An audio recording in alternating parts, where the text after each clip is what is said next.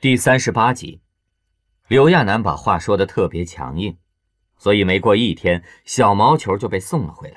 刘亚楠再抱到小毛球的时候，就跟打了一场胜仗一样。这么长时间以来，他终于出了这口气，很是开心的感觉。等再跟小田七商量酒店布置那些的时候，他忍不住同小田七说了说：“所以男人呐，就是得这样，你就得冷着他，不然他就会嘚瑟。”哎，不过田七啊，你以后可不能学羌然。你说什么脑构造才能干出这事儿来啊？对他好，他就嘚瑟；不对他好了，他倒反过来对你好，这不是受虐狂吗？哎，我估计啊，这段时间他肯定很挠头的。你看，我最近都没搭理他。不管羌然都做了什么，反正他决定先这么吊着他，不能轻易原谅他，得让他学会尊重自己。哪知道刘亚楠刚说完那些话，就见小田七的表情变了变，看向他的时候更是一副欲言又止的样子。刘亚楠心里奇怪，连忙问小田七：“嗯，你怎么了？有话想跟我说吗？”小田七这次迟疑了一下，终于打开了一边的电视。刘亚楠纳闷的很，不知道小田七怎么好好的让他看起电视来。自从上次的绑架事件后。他就很少看电视了，主要是看见满目疮痍的场景，他总觉得不舒服。可此时电视里再也没有转播那些绑架事件的后续，而是正热火朝天地播着羌然的照片。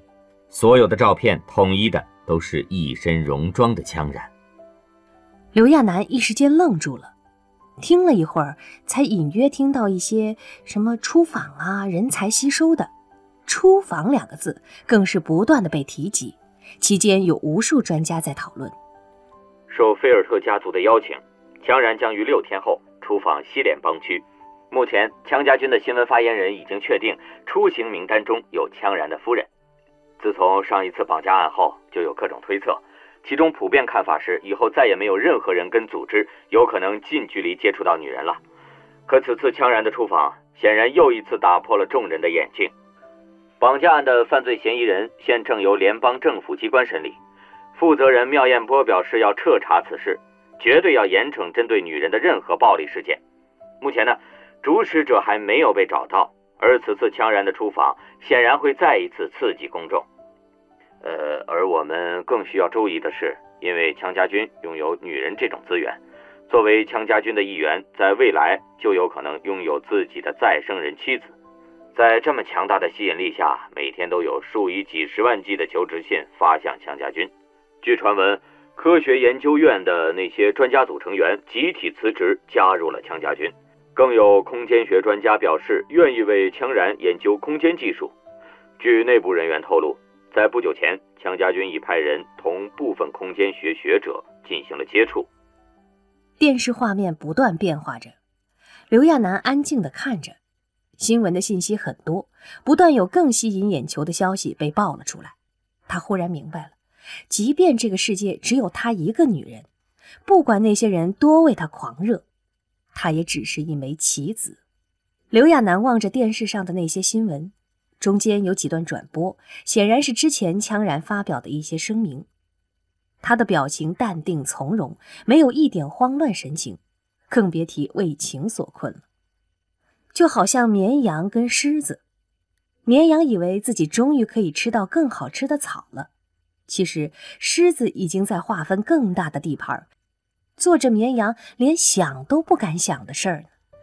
刘亚楠并没有觉得愤怒，他只是很惊讶，而更让他惊讶的是，小田七随后还告诉他一个更惊人的新闻：姐姐，野兽最近一段时间在学习操作飞行器。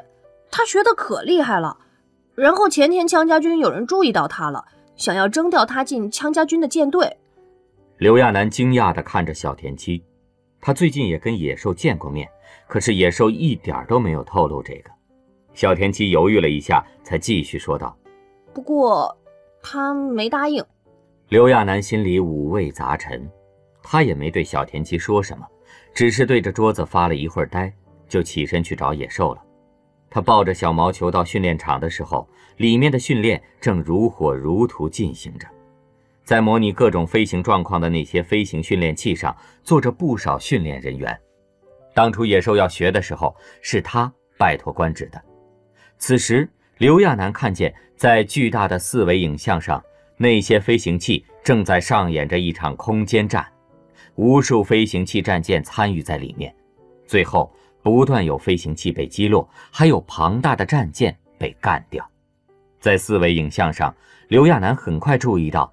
有一架飞行器非常灵巧地绕开了主战场，不断在那些混战中的飞行器间穿梭。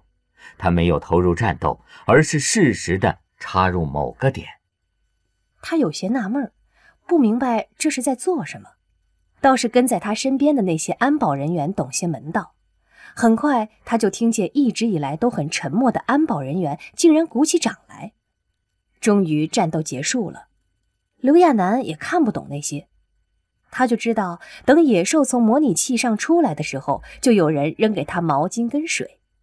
看样子，这个家伙在这儿混得还挺不错的嘛。刚走出模拟器的野兽也看到了刘亚楠，而且他一眼就注意到了刘亚楠怀里抱的小毛球。野兽早先的时候见刘亚楠抱过一只爱的家犬，还以为刘亚楠已经忘记小毛球了。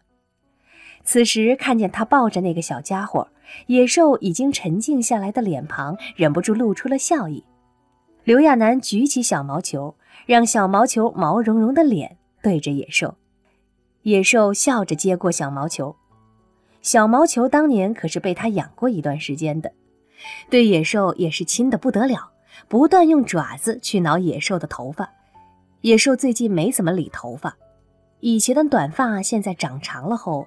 刘亚楠不知道怎么的，就觉得这个武力男看上去多少斯文了一些。还以为你不要小毛球了呢。野兽开心地摸着小毛球，哼，哪能啊！这小家伙现在可是我的最爱。刘亚楠摸着小毛球的毛，开心地说着。其实，跟那什么高贵的埃德加犬比，他更喜欢这个憨憨傻傻的小毛球。不管他走到哪儿，小毛球都会跟着他。倒是那只埃德加犬，好看是好看，可不知道什么毛病。每次他去喂食，都是一副你过来伺候我的样子，那德性很容易让他想起羌然来。不过对方实在是长得太可爱了，刘亚楠也舍不得再送走，想着两个小家伙都养就算了。跟野兽走了一段后，野兽跟他问东问西，聊这聊那，唯独不肯跟他说那个征调的事儿。刘亚楠觉得自己不能太自私了，野兽跟在他身边能有什么好啊？就养育院那些跑腿的活，还有开的那种炸没了的酒店，怎么想也是羌家军里更保险一些，总比跟在他身边朝不保夕的强。刘亚楠主动开口问道：“听说你被征调了？”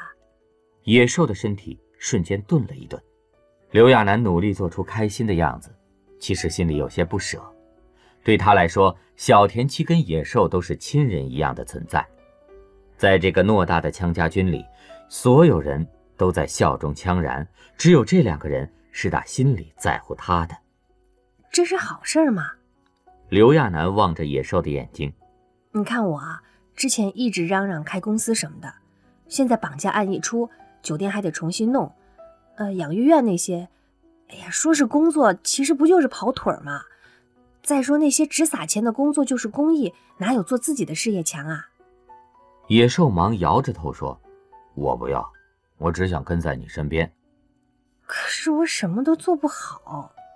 刘亚楠苦笑了一下：“ 再说我能做的只有那些事儿，跟其他的人比，太小儿科，太傻了。”看了那些新闻之后，刘亚楠终于明白自己有多傻了。他把太多的心思放在了男女纠缠和情爱上了，他一直想的是在感情上能撼动羌然。刚才还在洋洋得意自己可以拿住那个男人呢，结果发现两人压根不是一个科的，人家是肉食科的，自己是食草的。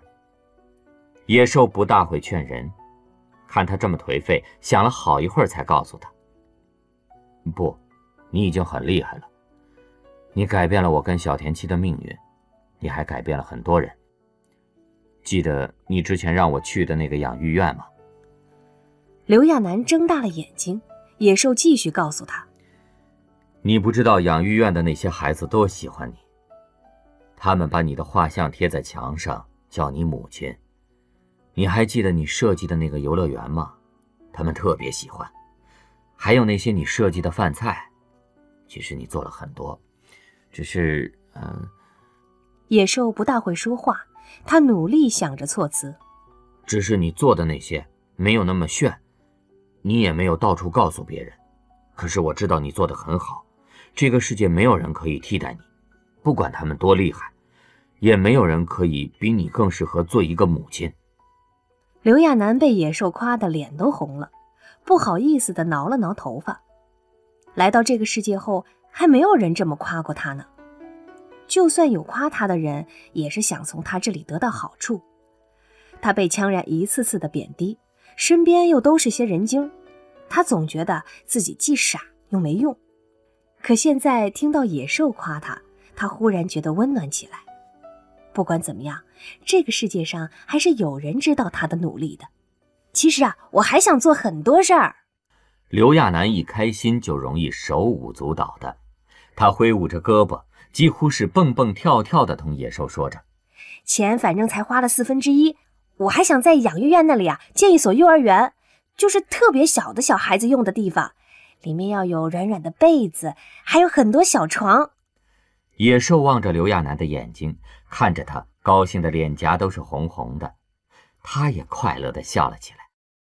不管是羌家军的舰队，还是什么狗屁好的职位，他只知道。这个世界上唯一能够让他离开刘亚楠的方式就是死亡，除此之外，他会一直守护刘亚楠。羌然出访这事儿，显然是各方都关注的。刘亚楠自从知道后，也每天看电视新闻。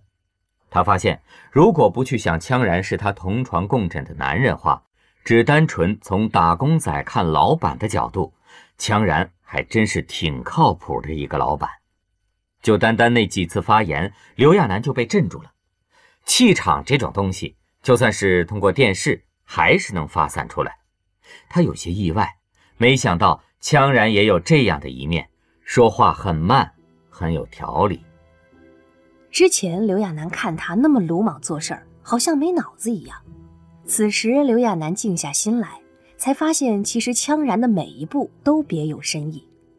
不过很快，他就发现了一个奇怪的现象，好像大家的目光都统一放在了羌然的出行上，可具体要出行的那个地区的风土人情，包括菲尔特家族的态度，却是没有一家媒体报道。刘亚楠忍不住咨询起官职来，官职倒是清楚的很，对他说：“西联邦区跟咱们东联邦区风俗很不一样，因为当地实行的是自治政策。”媒体也不如咱们这里发达，还有呢，就是菲尔特家族的人历来都很低调，所以这次出访估计也是私下会面比较多一些。刘亚楠听后就留心起来，怎么也是自己要跟着去的地方。为了避免再做傻事儿，他开始着手了解当地的一些习俗。只是介绍西联邦的资料太少了，好在野兽知道一些。因为当年在地下拳击场的时候，野兽曾经接触过一个西联邦的选手。那个地方的人很奇怪。野兽说话很慢，他平时嗓门很粗的，可现在对着刘亚楠说话的时候，很自然的就会放轻嗓音。知道刘亚楠是异世界的女孩，对很多他们认为理所当然的事情都会有理解偏差。所以野兽在说的时候，把所有的情况都说得仔仔细细的，还说得很慢，专门留出空白来给刘亚楠消化。只是刘亚楠越听越糊涂了。等等啊，野兽，怎么听你说的那个地方好像封建社会一样？不对，简直比我在历史书上学到的那些还要等级严格。联邦政府不是选举制的吗？怎么在那儿还有家族制啊？因为他们有很大的自治权，野兽耐心地告诉刘亚楠：“咱们东联邦区虽然也喜欢以基因血统去区分人的优劣，但是靠后天努力还是会得到认可的。可在西联邦区，不管个人多么努力，没有优秀的基因是不会有任何出路的。是那个地方遵循的是很古老的传统，在没有加入联邦前，他们曾经是帝制国家，君主的权力凌驾一切。自从没有了女人，虽然所谓的帝制消失了，不过很多东西是根深蒂固的，总还会留下一些痕迹。而且他们能够自治也是有原因的。小田七在一边拿着一本地理学的书，指给刘亚楠看：“你看这个地图。”他们跟东联邦的联系只有这么一条狭长的日落大道，道路两边是连绵的红色山脉。长久以来，西联邦的农业、矿业都很发达，他们可以说是国中之国。这话倒是提醒了刘亚楠，他想了一下，说道：“我看电视上说，羌然之所以选择去这个地方出访，是因为这个地方以前是地制。”然后就有人猜测羌然有称帝的可能。刘亚楠说这话的时候也没多想，可是，一说完就发现小田七跟野兽都沉默了下来。刘亚楠一下明白了，其实这事儿还真不见得就是捕风捉影。其实最适合那个位置的是你。小田七随后说了出来，他也是真心那么想的。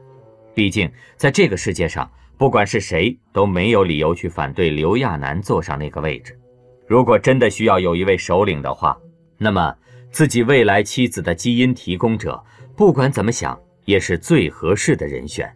最主要的是，刘亚楠这个人没有当政者的野心，跟那些利益最大化的政治家比，刘亚楠倒更像传说中的女人一样温和简单。刘亚楠却被吓到了，赶紧说。可别瞎说啊，小田七，我坐那个位置干什么呀？他已经够笨的了，要是再坐上那个位置，不用想，他多半不是被人当棋子儿，就是被那些人精给生吞活剥了。单单一个羌然，他都要被整疯了。这要真是掺和进那些乱七八糟的事儿里，他还活不活呀？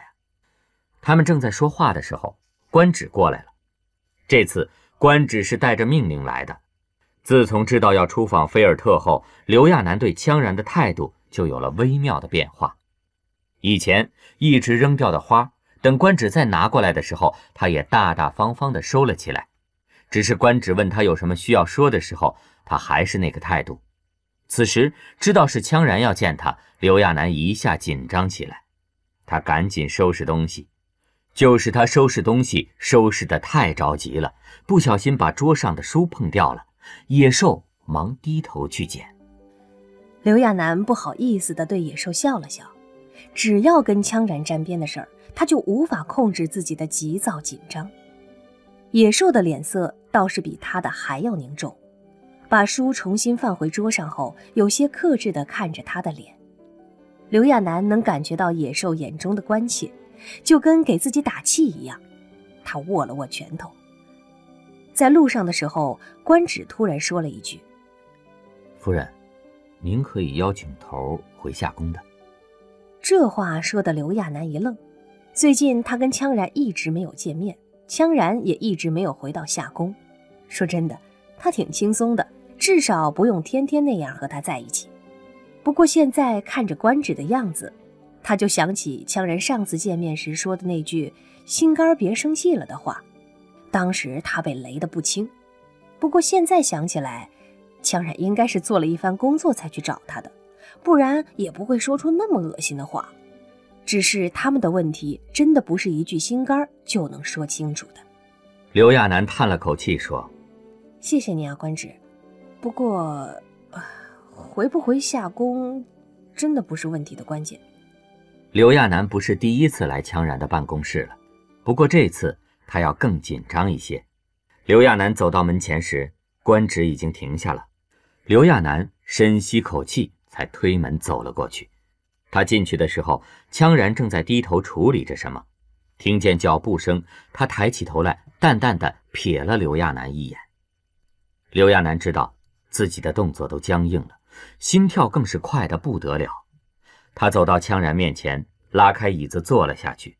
羌然没有继续看他。而是把头转向另一边，试图在桌子上找什么一样。